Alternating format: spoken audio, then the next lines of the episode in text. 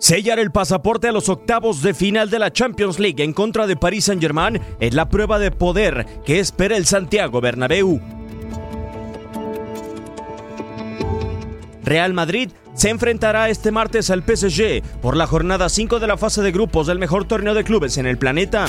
A pesar de que nada podrá evitar el liderato del equipo francés en el sector A, los dirigidos por Zinedine Zidane tienen su sinodal más importante para darle validez a los seis encuentros consecutivos sin perder, en los que Thibaut Courtois solo ha permitido un gol en su arco. Remontar hoy. Empezamos mal, pero terminamos bien y es lo más importante. La afición merengue empieza a vivir la ilusión de reconquistar el torneo de la UEFA tras golear 6-0 al Galatasaray la jornada anterior. Sigue Rodrigo, el gato para Rodrigo. Gol. Gol de Real Madrid.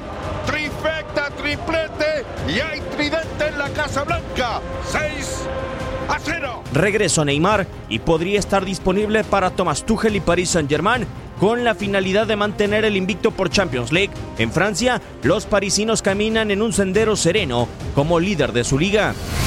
Además, Keylor Navas no ha permitido goles en el campeonato continental. Pudimos disfrutar bastante, eh, tenemos un gran rival al frente, yo creo que los compañeros eh, hicieron un gran esfuerzo. Ante su afición, Real Madrid se disputa la clasificación a octavos de final y la confianza depositada en la mejor racha de la temporada en contra de Paris Saint-Germain.